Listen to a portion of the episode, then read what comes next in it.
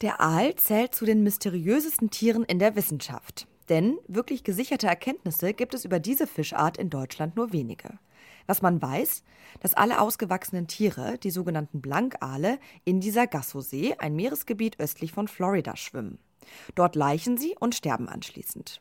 Die heranwachsenden Larven, die werden mit dem Golfstrom Richtung Europa getrieben. Als sogenannte Glasaale bevölkern sie dann die Küsten Europas. Sie schwimmen weit in Flüsse hinein, siedeln sich in Flussmündungen an, bis sie sich dann wieder auf ihre große Reise zurück in dieser Gassosee begeben. Und hier beginnt der Kreislauf von neuem. Doch an der Nordseeküste Deutschlands kommen kaum noch Jungtiere an. Im Vergleich zu vor 50 Jahren sind es weniger als ein Prozent, vermuten BiologInnen. Wieso das so ist, was man dagegen tun kann und warum man immer noch so wenig über Aale weiß, darum geht es heute im Forschungsquartett. Herzlich willkommen, ich bin Amelie Baerroth. Das Forschungsquartett. Wissenschaft bei Detektor FM. Der europäische Aal ist vom Aussterben bedroht. Besonders in Deutschland kommen kaum noch Glasaale an. Meine Kollegin Claudia Peissig, die hat sich mal schlau gemacht, woran das liegen könnte und sich ein Forschungsprojekt angeguckt, das mehr Informationen über den Aal liefern will. Hi Claudia. Hallo Amelie. Fangen wir doch direkt an mit der wichtigsten Frage. Warum ist die Zahl der Glasaale an deutschen Küsten so stark zurückgegangen? Ja, das ist eine spannende Frage und leider ist es bisher noch nicht eindeutig zu sagen. Ich habe mit Herrn Professor Reinhold Hanel darüber gesprochen. Er ist Direktor des Thünen-Instituts für Fischereiökologie in Bremerhaven. Und er hat mir verschiedene Thesen vorgestellt, die wahrscheinlich alle zusammenspielen. Das eine ist natürlich die Habitatzerstörung. Also Aale wandern in, im Normalfall, also die Flüsse hoch bis in die Quellregionen teilweise. Und durch äh, Gewässerverbauung ähm, und auch den Bau von Wasserkraftwerken beispielsweise haben sich natürlich die Lebensbedingungen von Aalen, vor allem in Binnengewässern, sehr stark verschlechtert. Und dadurch gingen sehr viele Lebensräume, also Habitate für den Aal verloren. Also spielen wir Menschen auch hier eine Rolle. Ja, genau. Und auch was einen weiteren Grund noch angeht, nämlich äh, den Verzehr von Aalen. Andererseits ist so, dass der Aal in seiner gesamten kontinentalen Phase, also von, von der Ankunft der Glasaale bis zur Abwanderung der Blankale, sehr starkem Fischereidruck unterliegt. In Europa wird also sehr stark, sehr intensiv auf Aal gefischt, auch in Deutschland, viel stärker als es die Wissenschaft vorsieht. Ja, der Aal ist nämlich ein sehr beliebter Speisefisch in Deutschland, besonders auch im Norden und in Nordrhein-Westfalen in Suppen oder als Räucheraal auch. Auch in Asien wird er gerne gegessen. Das heißt, jedes Jahr werden Tonnen von Glasaalen, also die Jungaale, illegal nach ähm, Asien transportiert. Dabei ist allerdings der illegale Fang im Vergleich zu dem legalen Fang viel kleiner. Aber das ist noch nicht alles, was den Aal belastet. Aber es gibt eben auch noch andere Faktoren, wie einen aus Asien eingeschleppten Parasiten, der die Schwimmblasen von Aalen befällt. Es gibt äh, sehr hohe Schadstoffgehalte in Aalen aufgrund ihrer Lebensweise. Und es gibt auch eventuell klimatische Einflüsse auf den Aal, die unter Umständen auch die Eientwicklung des Aals betreffen könnten. Und es bedeutet, dass die Wissenschaft einfach noch keine eindeutigen Schlüsse ziehen kann. Aber der Aal ist sowohl durch die klimatischen Veränderungen als auch eben durch im Meer lebende Parasiten und, haben wir ja schon gehört, durch die starke Befischung vor dem Aussterben bedroht. Nun hat der Internationale Rat für Meeresforschung den europäischen Aal und sein Aussterben schon seit Anfang der 2000er Jahre im Blick und der hat dann auch eine spezielle Empfehlung herausgegeben. Kannst du uns noch mal erzählen, welche das ist? Genau. Nochmal kurz vorab zur Info. Der Internationale Rat für Meeresforschung wurde bereits 1902 gegründet. Es waren ursprünglich nur acht Staaten, heute sind es 20. Deutschland ist auch dabei. Und die Aufgabe ist vor allem, die Probleme der Fischerei zu lösen, auch gefährdete Fische zu beobachten. Also generell kann man den Rat als interdisziplinäres Forum für Meeresforschung sehen. Es gab halt zunächst 2017 die Empfehlung, dass der Einfluss des Menschen auf den Aal so gering wie möglich gehalten werden soll, so nahe Null, damit sich eben der Bestand erholen kann. Aber ja, das ist leider nicht passiert und deshalb hat sich der Rat jetzt Ende 2021 für ein absolutes Fangverbot von allen Entwicklungsstadien des Aals ausgesprochen. Das heißt Glasaal, Gelbaal und Blankaal. Denn der Aal kann im Gegensatz zu anderen Fischen nicht nachhaltig gefischt werden. Und nachhaltig fischen bedeutet, vor allem eben durch Fangmethoden wird die Art so erhalten, dass der Bestand auch erhalten bleibt. Beim Aal braucht es aus wissenschaftlicher Sicht einfach ein absolutes Fangverbot, damit sich der Bestand mittel- oder auch langfristig einfach erholen kann. Okay, das wäre also quasi der ideale Zustand ähm, und zumindest auch damit die Empfehlung der Expertinnen. Aber wie sieht es denn aus mit der Umsetzung von so einem Fangverbot? Ich vermute mal, da sind auch einige dagegen, allein schon aus wirtschaftlicher Sicht, oder? Ja, genau, du sagst das. Und es sind einfach wie so oft einfach die wirtschaftlichen Interessen. Der Blankaal wird besonders in Deutschland in großem Stil gefischt, auch die laichbereiten Weibchen. Es fehlt nämlich einfach an dem Bewusstsein für die Folgen einer Ausrottung dieses Fisches. Letztendlich hat sich die Europäische Kommission gegen ein absolutes Fangverbot entschieden, unter anderem, weil aus Sicht der EU-Kommission einfach nicht 100% gesagt werden kann, was jetzt die Faktoren sind, warum der Aalbestand so zurückgegangen ist. Weil eben auch diese Parasiten da sind und die Umweltbelastungen und so weiter und so fort. Und aktuell gibt es von der EU-Kommission aber immer nur ein drei Monate langes Fangverbot für die einzelnen Länder. Das heißt, es ist nicht flächendeckend. Das heißt, jedes Land kann individuell entscheiden, wann dieses Fangverbot stattfindet. Das ist auch nicht wirklich zielführend. Ja, und Reinhold Hanels sieht das auch kritisch.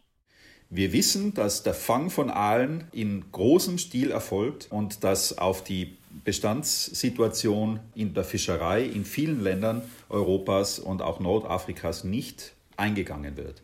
Deshalb wäre ein Fangverbot jetzt absolut an der Zeit und würde, äh, sollte, und das ist etwas, was die Wissenschaft nicht mit Sicherheit sagen kann, sollte mittelfristig auch zu einer Bestandserholung beitragen. Wie lange es dauert, hängt wirklich davon ab, auch wie flächendeckend man ein solches Fangverbot einführen und auch umsetzen kann. Ja, und das Problem ist, wenn es kein generelles Fangverbot gibt, bleibt eben auch noch ein anderes Problem, nämlich das sogenannte Besatzen der Fische. Und was hat es damit auf sich? Also der Aal ist ein Wanderfisch und durch viele Hindernisse im Wasser können die Aale eben nicht mehr so wie früher sich in den Gewässern verteilen. Und das Besatzen von Aalen bedeutet eigentlich, dass der Mensch den Aalen hilft, über diese Hindernisse rüberzukommen. Das heißt, die jungen Aale, die Glasaale, die werden gefangen und dann werden sie über Hindernisse, zum Beispiel Wasserkraftwerke, Turbinen, an anderer Stelle wieder ausgesetzt. Und das ursprüngliche Ziel war, den Bestand zu erhöhen, dass wieder mehr Aale in den Gewässern Deutschlands sind. Okay, das klingt ja doch eigentlich erstmal nach einer ganz guten Idee, oder? Ja, das könnte man meinen, aber es gibt noch ein Problem, meint auch Reinhold Hanel. Also was im Moment geschieht, ist, dass in großem, in starkem Maß oberhalb von Kraftwerken und anderen Querwerken besetzt wird, also Besatzaale ausgebracht, ohne sich darum zu kümmern, dass diese Aale dann auf dem Weg zu ihren Laichgründen durch Turbinen schwimmen müssen und dabei hohe Sterblichkeiten auftreten. Ja, denn ursprünglich, ganz genau 2007, war das Besatzen eben die Maßnahme, um den Bestand zu erhalten. Und es war ursprünglich auch gut gemeint, aber es geht oft schief, weil viele Fische bei ihrem Trieb zurück zur Sargasso-See eben gehindert werden und dann eben durch die Turbinen schwimmen und Wasserkraftwerke und dabei sterben. Das heißt, heute wird das Besatzen eher als Unterstützung für FischerInnen gesehen, um eben deutschlandweit Aal fischen zu können. Aus wissenschaftlicher Sicht ist es einfach keine geeignete Maßnahme, um den Schutz der Aale voranzutreiben. Es wird sogar eher als Teil des Problems gesehen, dass der Bestand zurückgeht. Und meine Recherchen haben auch ergeben, dass bereits durch das Fangen für den Besatz auch sehr viele Jungfische sterben. Und wenn es jetzt ein absolutes Fangverbot gäbe, dann würde auch das Besatzen aufhören. Ja, ganz genau. Denn Aale dürften ja dann generell gar nicht mehr gefangen werden. Und wenn sie auch für den Besatz nicht gefangen werden, bleiben sie dann halt nur da, wo sie ohne menschliche Hilfe nicht hinkommen würden.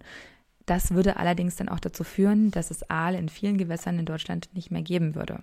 Und das wiederum kommt dann der Fischereiindustrie natürlich nicht so gelegen. Okay, ich verstehe. Aber dieses Problem, dass die Aale aufgrund von Bebauung in Gewässern nicht äh, wandern können, das bleibt ja. Ja, das ist ein Punkt, an dem auch angesetzt werden muss.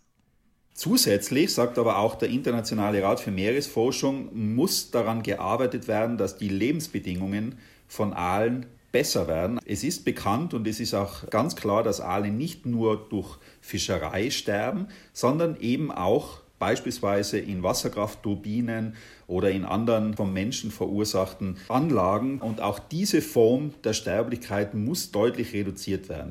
Ja, was Reinhold Handel hier anspricht, äh, wird in der Fachsprache die Durchgängigkeit von Gewässern genannt. Da passiert politisch momentan schon was, denn in der europäischen Wasserrahmenrichtlinie ist festgelegt, dass die Mitgliedstaaten der EU die Durchgängigkeit von Gewässern für Fische eben sicherstellen müssen. Ganz konkret bedeutet das, dass der Aal einfach eine Habitatregenerierung oder auch eine Renaturierung benötigt. Das heißt, der Lebensraum muss erweitert werden. Dämme, die die Wandermöglichkeiten der Wale einschränken, könnten zum Beispiel durch Fischtreppen erweitert werden. Dann müssten kleinere Wasserkraftwerke abgestellt werden, ähm, also diese Turbinen und Pumpenlagen während der Wanderung ins Laichgebiet, damit eben die Aale da vorbeikommen. Jetzt habe ich dir schon ein paar Faktoren genannt und falls sich das nach sehr viel Info über den Aal anhört, aus wissenschaftlicher Sicht weiß man tatsächlich einfach nicht genug über den Aal. Und das ist eines der ganz großen Probleme, um den Aal zu schützen. Es gibt einfach zu wenig gesicherte Erkenntnisse. Genau, du hast ja vorhin auch schon erzählt, dass die EU ein Fangverbot abgelehnt hat, weil es eben an gesicherten Erkenntnissen fehlt, die belegen, dass der Fang jetzt wirklich ein Grund für das Aussterben ist. Warum weiß man denn eigentlich vergleichsweise so wenig über Aale? Naja, also Reinhold Hanel hat mir gesagt, dass zum Beispiel ähm, die direkten Laichgründe in der Sargasso-See bis heute nicht gefunden wurden. Das heißt, niemand hat bisher Aale beim Leichen gesehen. Die Sargasso-See ist ziemlich groß, etwa so groß wie Europa. Viele Erkenntnisse wurden einfach auch per Zufall festgestellt. Zum Beispiel wurden Larven im Atlantik entdeckt und die wurden viel später erst als Aallarven identifiziert, die man Weidenblattlarven nennt. Ein weiterer Punkt ist auch, dass immer noch sehr umstritten ist, wie lange diese Larven jetzt eigentlich auf dem Weg äh, brauchen zu den europäischen Küsten. Manche sagen ein Jahr, andere sagen drei Jahre. Wie die alle ihren Weg zurück in die Sargasso-See finden, ist auch unklar, denn die legen zwischen 5.000 und 7.000 Kilometer dann zurück. Man vermutet, dass Geomagnetismus eine Rolle spielt, dass die Aale die Magnetfelder spüren. Ja, der Aal ist ein Fisch, über den es einfach viele Spekulationen gibt, aber keine konkreten Beweise. Mhm. Okay, jetzt wird mir ein bisschen klarer, ähm, ja, wie viel man eigentlich noch alles nicht weiß. Ähm, es gibt aber aktuelle Forschungsprojekte, um das Leben der Aale besser zu erforschen, richtig? Ja, aber da muss ich noch ein bisschen ausholen. Ähm, denn es gibt eben kaum konkrete Erkenntnisse und das Wissen über die Aale beruht hauptsächlich auf Computermodellen. Ähm, es wird vermutet, dass es immer weniger Blankale gibt, die abwandern. Nochmal kurz zur Erinnerung, Blankale sind die laichbereiten Tiere, die dann eben auf dem Weg zur Sargasso-See sind. Das Ziel von der Europäischen Kommission sind 40 Prozent der Blankale sollen die Gewässer jährlich verlassen.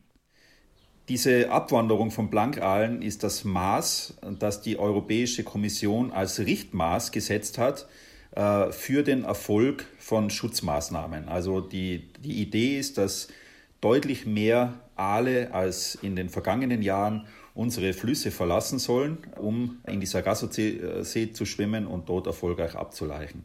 Und das Computermodell in Deutschland berechnet eben die Zahl der abwandernden Blankale. Ähm, ja, und es ist aber sehr schwierig, die Aale tatsächlich zu zählen. Doch in dem aktuellen Forschungsprojekt wird genau das versucht.